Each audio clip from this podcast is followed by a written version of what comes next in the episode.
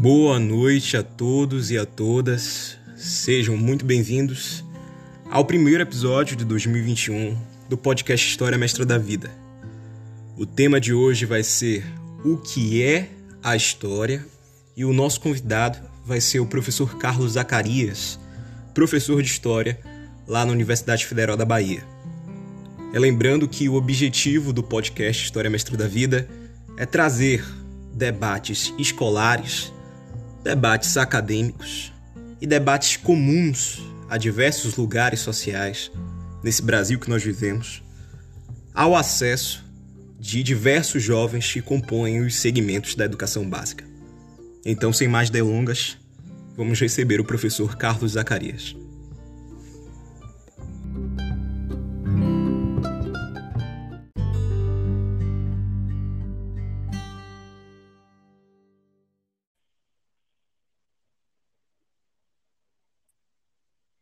Professor, conseguindo me ouvir direitinho?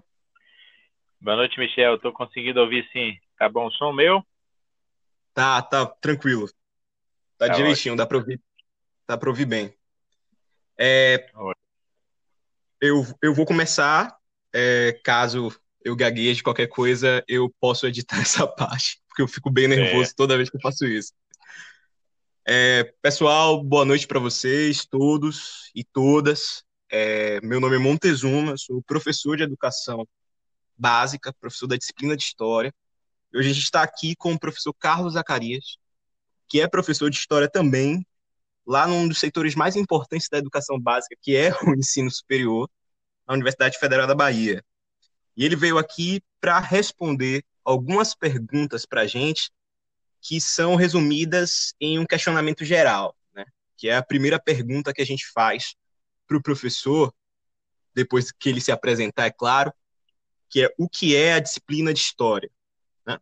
A gente vai pensar com ele como e qual é o lugar da disciplina de história na educação básica hoje em dia, se você está nos anos finais do ensino fundamental, se você está planejando prestar o IFBA, se você está planejando fazer o Enem no final do ensino médio. Então, se você é aluno do ensino fundamental a partir do sexto ano até o terceiro ano do ensino médio e até mesmo do ensino superior, ou você não tem nada a ver com história na escola, mas quer ouvir o podcast, seja muito bem-vindo. Esse diálogo foi feito para você.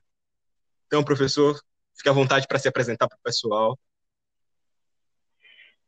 Pronto, Michel, uma satisfação muito grande estar aqui no História Mestra da Vida, né? O podcast que você está trazendo ao público da Bahia e do Brasil, voltado para o ensino fundamental e médio. Eu acho importantíssimo que a gente venha discutir esses temas com os mais jovens, já que o tema da história é um tema muito procurado, mas as pessoas não sabem exatamente o que é que faz o historiador, além de escrever livros de história que, que são lidos na educação básica. Então é importantíssimo uhum. que você faça esse, esse podcast e a gente possa é, conectar né, esse público que infelizmente fica muito afastado da universidade. É bom dizer, Michel, que a universidade está sempre de portas abertas para os estudantes da educação básica, e, mas eu entendo que as pessoas ficam muito intimidadas. Mas assim que a pandemia acabar, que a gente for imunizado, eu desejo muito que as pessoas venham conhecer a universidade, venham descobrir a importância da universidade, que lutem para defender a universidade, que é um legado importantíssimo das gerações passadas, que a gente deve preservar no presente e legar às gerações futuras. Então, dito isso, Michel, eu quero me apresentar. Eu sou professor do Departamento de História da Universidade Federal da Bahia. Eu fui antes professor do, da UNEB, né? já tenho quase 30 anos de docência no ensino superior, eu tenho 52 anos de idade, sou professor da área de Teoria da História na UFBA. Tenho um imenso prazer em trabalhar com a disciplina de História, em trabalhar com jovens. Eu dou é, aulas é, essencialmente para os calouros, também dou para turmas posteriores, mas gosto muito de dar aula para os calouros, justamente para quebrar é, essa é, perspectiva que às vezes vem um pouco deformada do, do estudante que vem do ensino médio, ensino básico, né, de que a história é uma coisa morta, uma coisa que está parada no tempo, que é uma disciplina que pertence apenas ao passado. Então, para responder já a sua pergunta, emendando com a minha apresentação, a história não é passado, a história é presente. É a história principalmente presente, porque toda a história se faz no presente. Só que fazer a uhum. história no presente é fazer uma história referida ao passado. Então a gente se refere ao passado, a gente é, dialoga com o passado, porque acessa ao passado através dos documentos, né, dos vestígios, é, das evidências que, que são buscadas pelos historiadores e que estão no passado. E nesse diálogo permanente é, do presente com o passado, a história vai se fazendo. E, portanto, uma das coisas mais importantes para dizer aos jovens é que a história não é o passado morto, mas um passado que se transforma. É verdade que às vezes esse passado se transforma de maneira inadequada, né? Se transforma se deformando, porque às vezes o presente coloca é, perguntas que são muito deformadoras ao passado e às vezes força muito a barra para transformar esse passado. É, os historiadores Sim. têm uma denominação para esse tipo de pressão exercida às vezes por, pelo presente em relação ao passado, que termina por deformar o passado. Os historiadores chamam essa perspectiva de revisionista ou negacionista. É, Para dar um exemplo, uhum. é, contra todas as evidências que existem em relação ao nazismo e ao fascismo, é, que são é, ideologias políticas de extrema direita e cujos produtos é, foram a Segunda Guerra Mundial e o Holocausto, né, contra tudo que os historiadores recolheram e transformaram em história científica a partir dessas evidências, dessas provas, né, porque são provas que são trazidas do passado e que constituem aquilo que a humanidade passou a conhecer a partir da história. Né? Mas contra tudo isso há uma perspectiva que é deformadora, que vai a este passado tentando negar a ideia do Holocausto, negar a, a responsabilidade dos nazistas, é, pela, pelo morticínio, pela própria Segunda Guerra, a responsabilidade do próprio Hitler em relação a esse tema, e esse tipo de, de deformação é que é uma perspectiva muito minoritária na historiografia, não tem presença nenhuma na, na academia, nas universidades, essa perspectiva, mas isso existe fora da academia e às vezes consegue é, arrebanhar um público mais exaltado, normalmente um público extremista, é, dado a, a, perspectivas conspiracionistas, né? E, e, uhum. e isso, isso acontece às vezes. E, e, essa perspectiva é a perspectiva negacionista, né? Então, é, as evidências que são tomadas ao passado constituem o material básico sobre o qual o historiador trabalha. Né? Essas evidências elas estão é, são vindas do passado e o historiador, no presente, dialoga com essas evidências, respeitando aquilo que o passado disse sobre si, com as perguntas é, adequadas, é, a propósito, né, com as perguntas é, necessárias que são colocadas para aqueles documentos, é, para ver se esses documentos podem responder essas perguntas. Então, a história é essencialmente é o fazer-se permanentemente deste diálogo do presente com o passado. Maravilha. Maravilha, porque é, quando o senhor coloca nesse sentido, né, a história enquanto um movimento em prol da transformação, eu aqui já fico animado porque eu estou gravando o, o, podcast com o celular apoiado na, nas prateleiras da minha biblioteca. Né? E aqui atrás do, do celular, por quando o senhor falava, eu reparei que está um dos livros que o senhor escreveu, é, o Foi Golpe, o Presente como História, e, e é justamente pegando essa fala que o senhor fez e livros como esse que o senhor coloca, que são temas quentes, né, que debatem coisas que estão em movimento, que estão acontecendo, que estão em disputa na sociedade, eu queria propor, assim, é, que o senhor imaginasse é, um tipo genérico de aluno que nós temos na, na educação básica no nosso Brasil. Né? Um aluno que tem é, acesso ao celular antes mesmo de completar o seu processo de alfabetização, e que, por vezes, com dois cliques na internet, tem acesso a um universo de informações, a um universo de bibliografias sobre os mais diversos temas, feitos para os mais diversos gostos, para as mais diversas idades e, por vezes, sem a tutela da família, sem a tutela do professor de história, sem a tutela de qualquer tipo de ator social que garanta ali um acesso a essa informação com a devida criticidade. Eu queria que o senhor respondesse para a gente é, qual é a função da história na educação básica para esse tipo de aluno? Foi muito boa a sua questão, Michel, porque já me dá um gancho aí para falar de uma, de uma coisa importante também que, o, que, o, que os estudantes da, do ensino médio, do ensino básico, né, do ensino médio fundamental, é, não conseguem compreender. A história não é o passado remoto somente. Né? O livro que você se referiu, O Presente como História, é justamente é, numa perspectiva de um historiador que pensa os acontecimentos presentes. Obviamente que todo acontecimento presente se transforma imediatamente em passado, né? É, aquilo que eu falei aqui no primeiro bloco já é passado. Então, é, é, esse acontecimento presente, ao se transformar em passado, ele é também história. Mas é claro que houve uma perspectiva da historiografia, enquanto ela se constituiu como, como ciência, e que terminou virando um vício é, no senso comum, né? O senso comum incorporou essa ideia de que o historiador é aquele que fala do passado e do passado remoto, de 50, de Sim. 80, de 100, de 200 anos atrás. É, imagine você, Michel, que quando eu morei em Portugal é, é e eu falava que eu estudava o Brasil contemporâneo, né? E é. às vezes o, o, alguns portugueses, eu morei em Portugal porque eu fiz uma bolsa sanduíche em 2006, né? Eu fazia o doutorado e, e, e, em 2006 eu passei lá fazendo pesquisa e fazendo essa bolsa sanduíche, como a gente chama, um, estágio de, de doutorado lá em Portugal. Então eu, eu, dialogava com os portugueses e muitos diziam assim, mas como assim história contemporânea? A história é o passado remoto, né? A perspectiva de muita gente é que o, o passado é aquele mais distante possível. E não é verdade. Sim. A história é, ela é um, um, permanente se transformar em processo, nem sempre causa e consequência, mas esse permanente transformar em processo é também algo que se dá no presente. Então, o Sim. presente é sempre história, né? E essa perspectiva que esteve na configuração, na conformação da, do campo da historiografia científica no século XIX, que terminou ensejando uma perspectiva no senso comum de que a história é esse passado remoto, hoje já não existe mais. E, inclusive, é uma modalidade de história que a gente chama de história do tempo presente.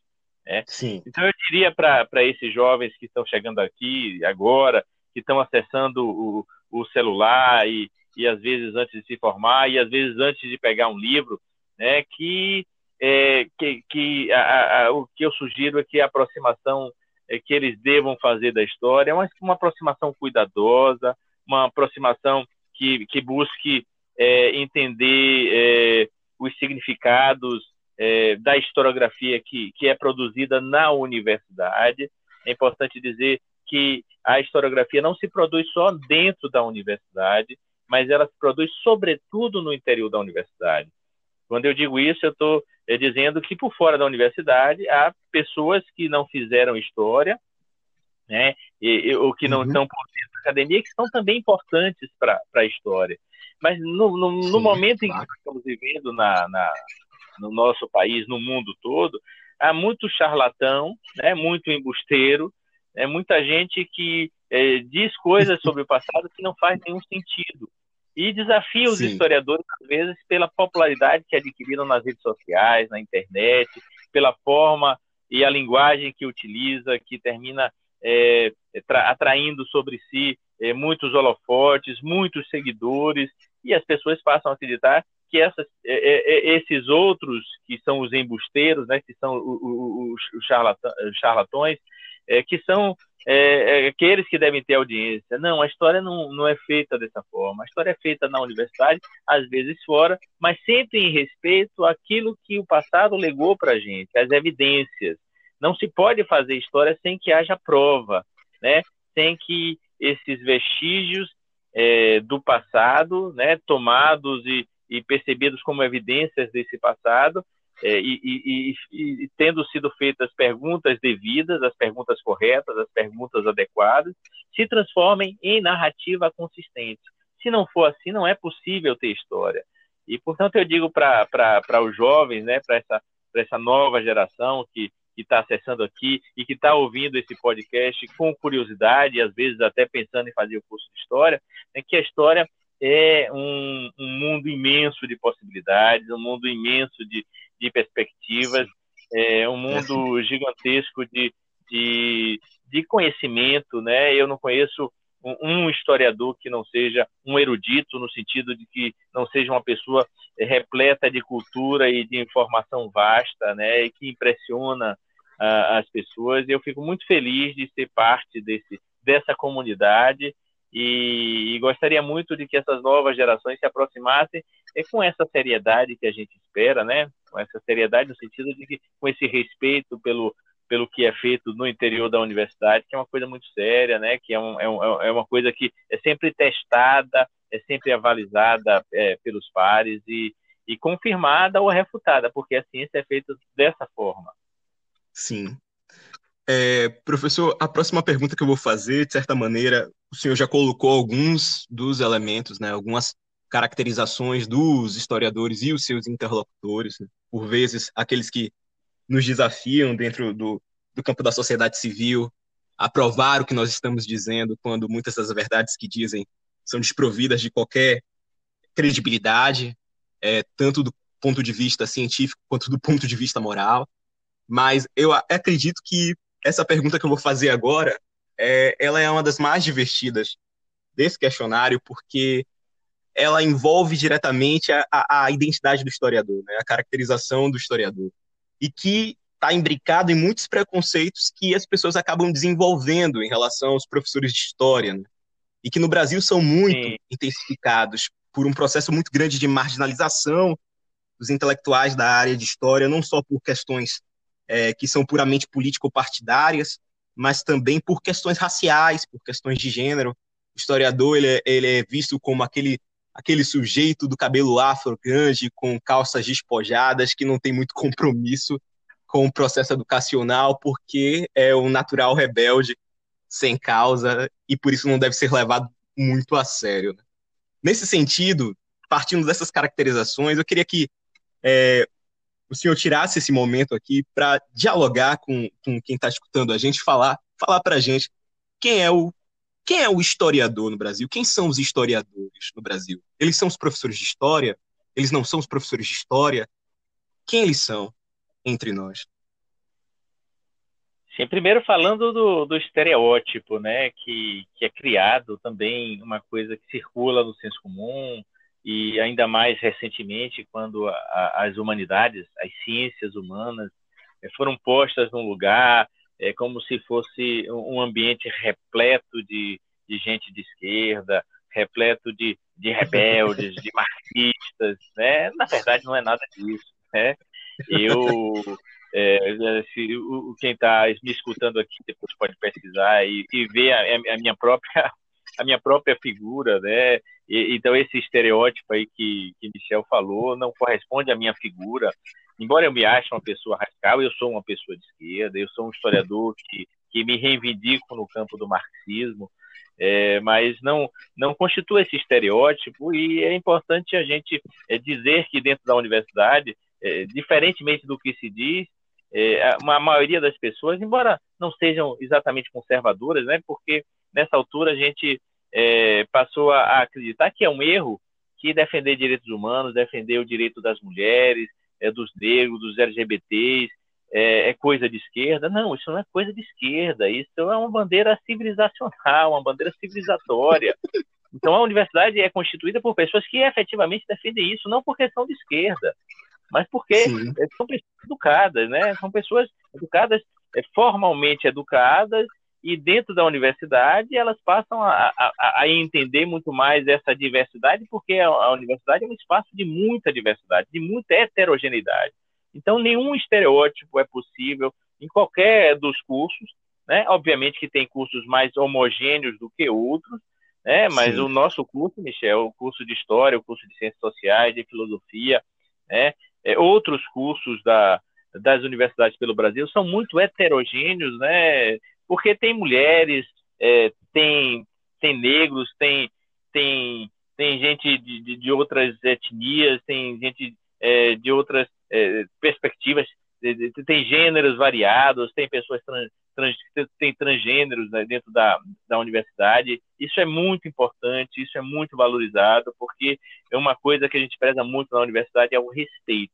Né? Sim, então sim. é necessário a gente é, desfazer esse, esse estereótipo, porque há todo tipo de, de pessoa que circula na universidade, todo tipo de pessoa é bem-vinda e é respeitada dentro da universidade pela diversidade que ela deve abrigar e pelas normas de respeito que conduzem a todos nós.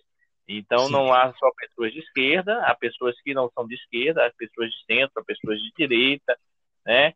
É, não há pessoas que defendam a Terra plana, porque pessoas que defendem a Terra plana não, não, não se entram na universidade vão ter problemas, porque a Terra é redonda, isso já é conhecido há, há alguns séculos, né?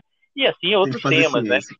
Que dentro da é. universidade não cabem, a gente não pode ficar dando passos atrás para responder a todas as questões que, que são colocadas e que já foram superadas. Uma delas é a Terra plana, outra, outra para vir para o campo da, da, da história é, propriamente dita, assim, fascismo e nazismo são ideologias de extrema direita. Houve golpe Sim. no Brasil em 64, houve ditadura, houve tortura. Carlos Alberto Brilhante Ustra era um torturador, foi reconhecido pela Comissão Nacional da Verdade como torturador. Há documentos que demonstram isso.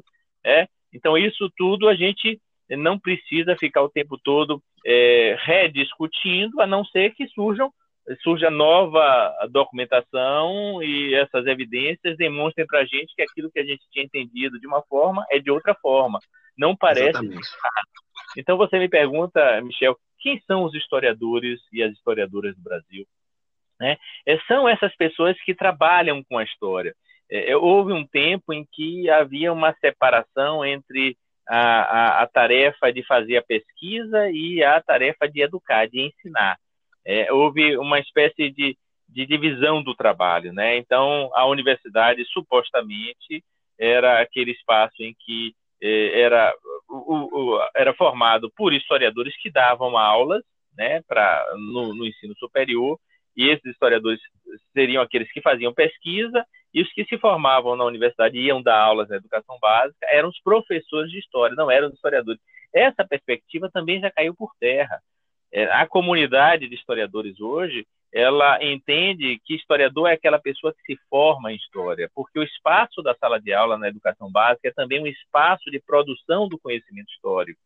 É, uhum. o conhecimento histórico não se produz apenas no interior dos arquivos, como se imaginava no passado, mas esse conhecimento histórico se produz no cotidiano da, da, do trabalho é, do professor de história, do historiador que está na sala de aula, no cotidiano é, da relação desse historiador com o mundo que o cerca, e por isso a história do tempo presente, né? Por isso que quando eu sou entrevistado muitas vezes para falar sobre a política é, contemporânea, às vezes a, é, o, o jornalista acha que eu sou um cientista político. Eu digo, não, eu não sou um cientista político, eu sou um historiador, com graduação, mestrado e doutorado e pós-doutorado em história. Eu sou um historiador de cabo a rabo. E não é por ser historiador que eu sou menos capaz que um cientista político para falar das eleições que aconteceram há alguns meses atrás. Não. É, a minha perspectiva de falar das eleições é sempre uma perspectiva recortada pela dimensão processual do tempo histórico. Né? Uhum. Mas ainda é, assim eu sou capaz de olhar para aquele processo e é, perceber é, esse processo em si, ele, esse processo é, enquanto ele acontece, porque, como eu disse, a história do tempo presente é uma das histórias é, é, mais é, acessadas hoje, mais procuradas, mais reivindicadas por muitos historiadores. Né? Por isso que a gente, a gente pesquisa o governo atual, pesquisa como o Bolsonaro chegou à presidência da República, como foram os anos do PT, o que foi o golpe de 2016. Enfim, há muita é, coisa que é, vem sendo produzida pelos historiadores, e esses historiadores não estão só na universidade, eles estão em todos os espaços, inclusive e talvez principalmente na sala de aula. Sim, sim, sim.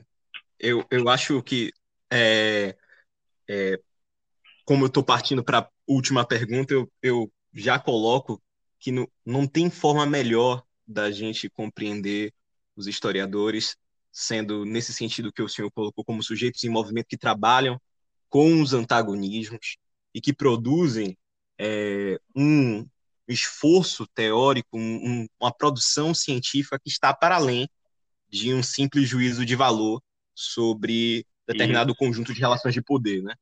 É, é muito bom que a gente comece defendendo é, os historiadores é, em seu caráter técnico. Né? Os historiadores são profissionais, eles têm uma formação, e quando estão fazendo seu ofício de historiadores e quando estão em sala de aula lecionando história, eles têm como prioridade esse critério técnico. Né? O, o, historiador ele não, não é, é, a discussão sobre história não é uma discussão necessariamente apaixonada como é a discussão sobre é, futebol, que seria um, um, uma discussão que ali, em algum limiar, pode perder o horizonte da racionalidade, como o senhor, como bom tricolor, e eu também, na situação uhum. atual, a gente entende ah, muito bem isso. Né? É, partindo para a última pergunta, professor, justamente depois de nós termos feito essa caracterização da história, essa caracterização do historiador, é importante a gente perguntar também é, em relação às potencialidades, né? O que é que o estudante, aquele estudante que é, necessariamente não vai fazer história, que não vai entrar para o clubinho das ciências sociais, e até mesmo para os estudantes que têm essas aspirações, né? Nós precisamos é, responder a esses sujeitos quais são as potencialidades da história, né? O que podem fazer os estudantes com o estudo da história? Bom, acho que é, é uma pergunta excelente para a gente encerrar essa nossa conversa, porque, é, como o podcast se autodenomina, né, é a história mestra da vida. É, é, uhum. A história, essa perspectiva é história magistra vitae, né, que você colocou como, como nome do podcast, é uma perspectiva que vem lá da, da antiguidade, né, com Cícero, é, que era um historiador romano. É, a história surgiu na Grécia, né? Eu queria dizer isso, Michel. Eu queria começar dizendo isso, mas terminou que eu fui por um, por um outro caminho e, e eu queria só é, começar, é, retomar essa perspectiva do início da história para poder vir para essa, essa, sua última pergunta.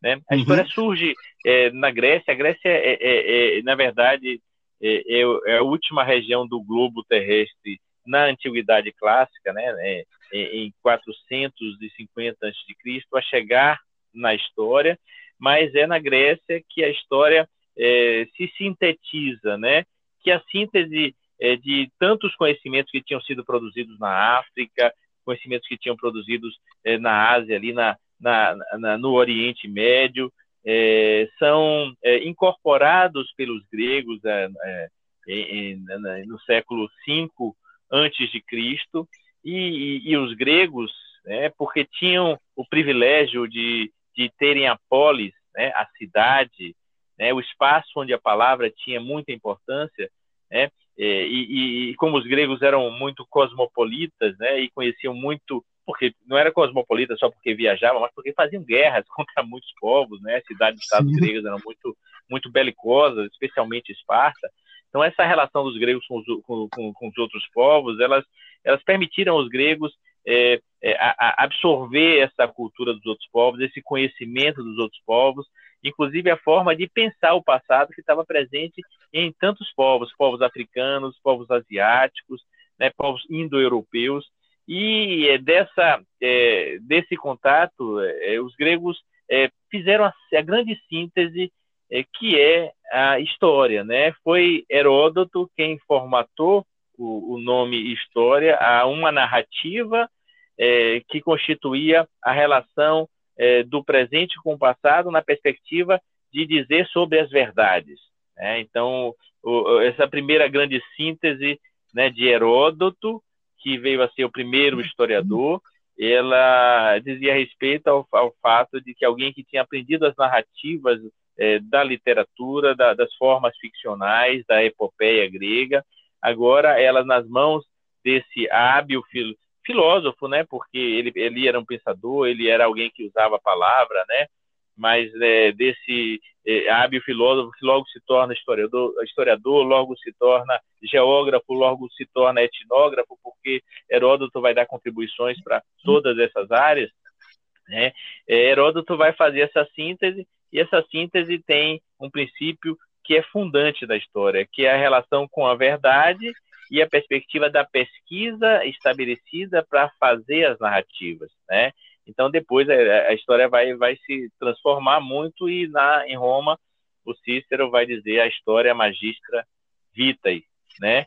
E uhum. então assim, é, é, aos jovens que, que estão se aproximando da história, o que é que eu diria para para eles, né? É, aos, aos, que vêm para um curso de história, os que querem ingressar no curso de história, né? O que eu digo é que é, é, a, a, história que, que é dita, que é ensinada no, no ensino médio, não, não é um, exatamente um problema dos professores. É, é, é, bom dizer uma coisa, Michel, é, é, historiador é todo aquele que trabalha com a história. Então, esteja ele na uhum. universidade ou na educação básica. A diferença uhum. Fundamental entre o historiador da universidade e do ensino médio é que o historiador da universidade é, tem um tempo é, que é reservado à pesquisa. Né? Então, é um, é um, professor da universidade dá muito menos aulas do que o professor do ensino médio e do ensino fundamental. É, o fato dele dar muito menos aula lhe permite ou lhe obriga, porque é parte do nosso trabalho, a fazer pesquisa, a fazer muitas leituras, a produzir artigos, a escrever livros. Então, o produto da historiografia é, de um país, especialmente um país como o Brasil, é um produto é, feito essencialmente na universidade. São raros os, os professores da educação básica que conseguem fazer isso. Não porque não sejam competentes, mas porque não têm tempo para fazer isso. Porque as horas Sim. que eles têm de trabalho são quase todas dedicadas ao ensino. É, então, Sim. essa é a grande diferença. E uma luta que todos nós fazemos, é claro, é para reduzir a carga horária de um professor na sala de aula, uhum. né, seja ele de qualquer área, né, para que este professor possa também desenvolver pesquisa. Ele tenha mais espaço uhum. para ler livros, para pesquisar, para escrever, para produzir conhecimento. É uma das lutas nossas. Né? Então, o jovem que está tá vindo para para a universidade para fazer esse curso de história, se ele assim o deseja, é, o que eu digo é que a história não, não é exatamente aquilo que está dito ali nos livros de história. A história não é memorização, não é decoreba. Né? A, a nossa memória, por ser permanentemente exercitada, vira uma ferramenta na, na, no nosso ofício, uma ferramenta prodigiosa porque nós o tempo todo estamos lidando com informação e a informação exercita o nosso cérebro para ter uma boa memória. Mas nós não somos uma calendário ambulante, nós erramos também as datas, embora a precisão seja uma obrigação nossa, né? É, mas assim, eu quero dizer que é, é, o que está, é, o, o, historiador francês Marc Bloch, que é um dos historiadores mais importantes, importantes da, da história, que no, em 1929 fez com Lúcia Febre a revista dos Anais, né, que é a chamada revista que inaugura a nova história, né? O Mark Bloch dizia que é, é a, a, grande beleza da história é, é, o dar a conhecer ao interlocutor aquilo que eu já sei, né? É, é, é, é dizer ao interlocutor assim, como posso saber aquilo que vou, vou lhes dizer? É, Mark Bloch dizia assim que o que espalha o gelo e o tédio é o tudo pronto e acabado. Então eu quero que os estudantes saibam, esses jovens saibam, como é que a história é feita. A primeira coisa que a gente faz na universidade, você foi meu aluno na, na disciplina de introdução ao estudo da história, lembra muito Sim. bem disso, é justamente confundir, né, fazer uma grande confusão na cabeça, porque a história é aquele tudo pronto e acabado que está no livro didático. Não, o livro didático é um produto da indústria educacional que existe há tantos anos no Brasil. Né? Então está tudo ali pronto, tudo ali arrumado. Então você tem às vezes um século inteiro numa página. A história não é isso ou não é apenas isso. A história é muito mais do que isso. Então a gente na universidade vai eh, demonstrando como é que este produto chegou até lá, como é que a gente faz eh, eh, como é que a gente produz o conhecimento histórico, por que meios, como é que é fazer história, como é a metodologia, como é, como é a desconfiança, como é a crítica que a gente estabelece, como é a pesquisa que a gente faz, até que esse produto possa virar é, um livro e depois um livro didático. Então, é, isso é fundamental, né? E então, quem vem para a universidade vai, vai, vai ter a oportunidade de ver isso, e quem não vem para a universidade também tem a oportunidade de, de lidar com a história de outras formas. Porque se há uma disciplina que é do interesse público, né, do interesse político de um país, essa disciplina é a história. Essa, essa disciplina é fundamental. Essa disciplina é que é, torna a gente mais capacitado a entender o mundo, entender os acontecimentos políticos, entender por que, que é, é as pessoas estão é, falando, por exemplo, né, é, desse movimento aí do presidente que se aproximou do centrão. Né? Então, quando a, a palavra centrão e, entra na cabeça de um historiador, ele articula essa palavra com uma série de referências, com uma série de relações, ele compreende exatamente o que é, que é o centrão porque ele sabe quando esse centrão se conformou lá na, na Assembleia Constituinte de 86, 87, que esse centrão foi o maior entrave às conquistas progressistas que não foram parar na Constituição de 88, porque o centrão barrava, que esse centrão atuou durante esses anos todos, junto a todos os governos, afiançando esses governos todos. Então, o historiador tem essa informação porque ele faz conexões, ele conhece o processo, ele conhece o passado, ele tem essa erudição que é a erudição não no sentido de, de, de, ilustração, né, de cultura vasta, que é também isso, mas não é nesse sentido que eu estou falando. Estou falando da erudição no sentido de ter uma quantidade de informações que a maioria das pessoas não tem. E se uma Sim. pessoa gosta de história, mas não quer fazer o curso de história, quer fazer outra coisa, ela também pode ser uma pessoa erudita nesse sentido, né? Porque pode ler livros de história. As bibliotecas, as, as livrarias estão repletas de bons livros de história o que cabe a esses jovens é saber separar o joio do trigo, é saber separar aquilo que é lixo, porque é também muito lixo, né? Há Sim. também muito livro que é sensacionalista, justamente para se vender, né? Daquilo que é um livro de um acadêmico, um livro que foi experimentado, um livro que foi testado pelos pares, né? Testado no sentido de que quando a gente escreve uma coisa antes de ser publicada, nós temos várias pessoas que avaliam se essa publicação é legítima. Acho que assim, a gente está tendo um exemplo assim muito muito claro nesse nosso período recente por causa da pandemia de como é que a ciência se produz. Então muitas vezes as pessoas dizem assim, é, os jornais dizem, né? Foi publicada agora. Vou dar um exemplo, né? De uma de uma coisa recente. É, a gente tinha muita desconfiança da vacina Sputnik V, a vacina russa. Né? Eu, inclusive, respondi é, pesquisas né, dizendo, eu, eu, eu, eu tinha aceitado todas as vacinas, porque todas as vacinas tinham seus resultados publicados em revistas científicas. A Sputnik V não. Né? Agora a Sputnik V foi publicada nas revistas, eh, os resultados da, da, da, da, pesquisa com a Sputnik V eh, foram publicados na revista Lancet, que é uma das revistas mais importantes do meio científico.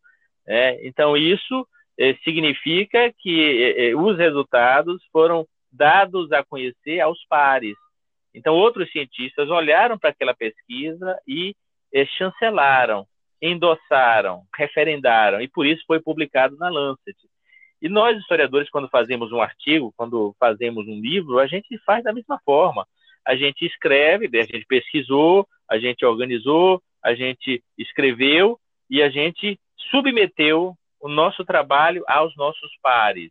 Então, outras pessoas vieram, que não são os meus amigos, né? Porque tem critérios que são muito sólidos, né? Por exemplo, um, um, artigo para ser a, a, a, apreciado e aprovado numa revista, ele tem avaliação às cegas, o que significa que é, quem está lendo um artigo para dar um parecer não sabe quem escreveu, né? Então, é um critério de cientificidade, é uma avaliação Sim. às cegas. Então, essa avaliação, ela chancela, ela referenda, ela endossa e diz que esse artigo eh, tem todos os elementos de cientificidade para ser publicado. É assim que é na história.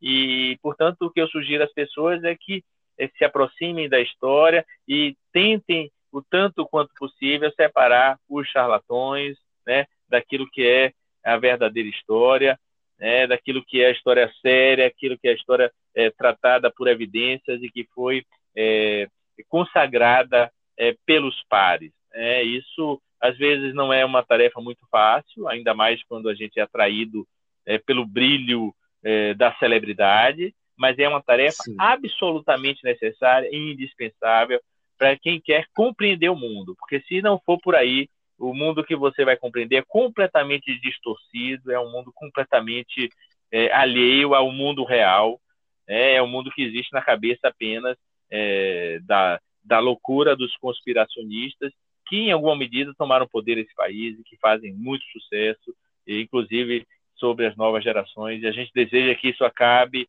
é, o quanto antes para a gente retomar o caminho da democracia, da justiça e do conhecimento e da ciência, que é tão caro, tão importante para um país é, tão pobre como o Brasil.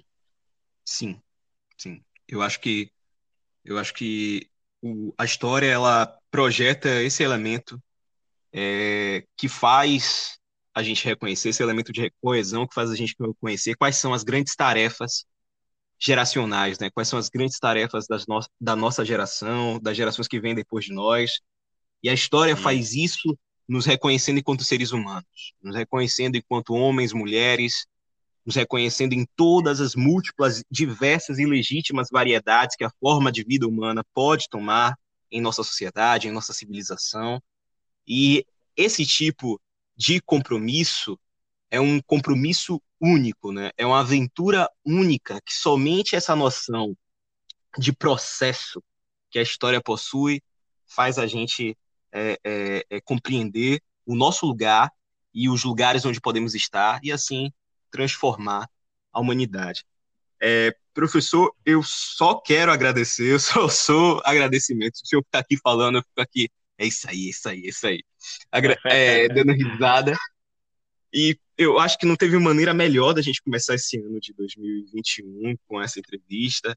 Nós planejamos trazer outros historiadores, outras historiadoras, é, filósofos, filósofos, antropólogos, antropólogas, todo mundo que tem um pouquinho a dizer sobre as ciências humanas e a ciência como um todo. A gente vai trazer aqui para dar duas ou três palavrinhas, mas eu acho que o propósito de hoje foi cumprido, né? Propósito quase que, que seminal, de plantar a, a semente para o que pode florescer aí como um, uma, uma, uma boa iniciativa.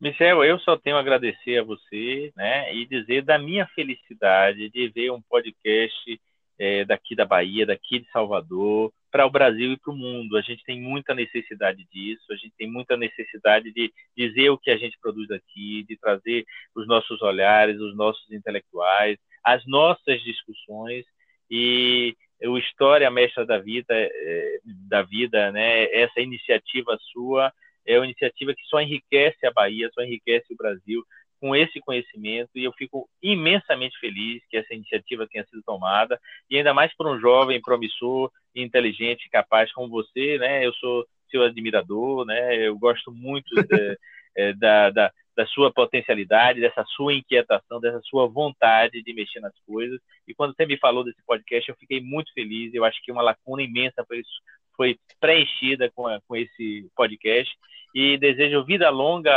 ao podcast, né? Vida longa ao programa e que outras pessoas venham preencher aqui e dizer é, isso tudo que você deseja que, ela, que elas digam, né? Que é mexer com a nossa cultura e provocar a transformação. Muito obrigado, Michel. Obrigado, professor. Boa noite a todos, a todas. O professor Zacarias também tem canal sobre o conteúdo de história e outros conteúdos vinculados à literatura, vinculados a acontecimentos recentes no YouTube. Tenho uma conta no Instagram lá, se você quiser acompanhar as análises que ele faz. Eu ainda não tenho como, porque sou historiador de chão de fábrica por enquanto, e divido o meu tempo entre fazer podcast e dar aula, que é um, do, um dos maiores prazeres da minha vida, mas também tem seus custos em termos de tempo. Né? E esse foi o nosso primeiro episódio.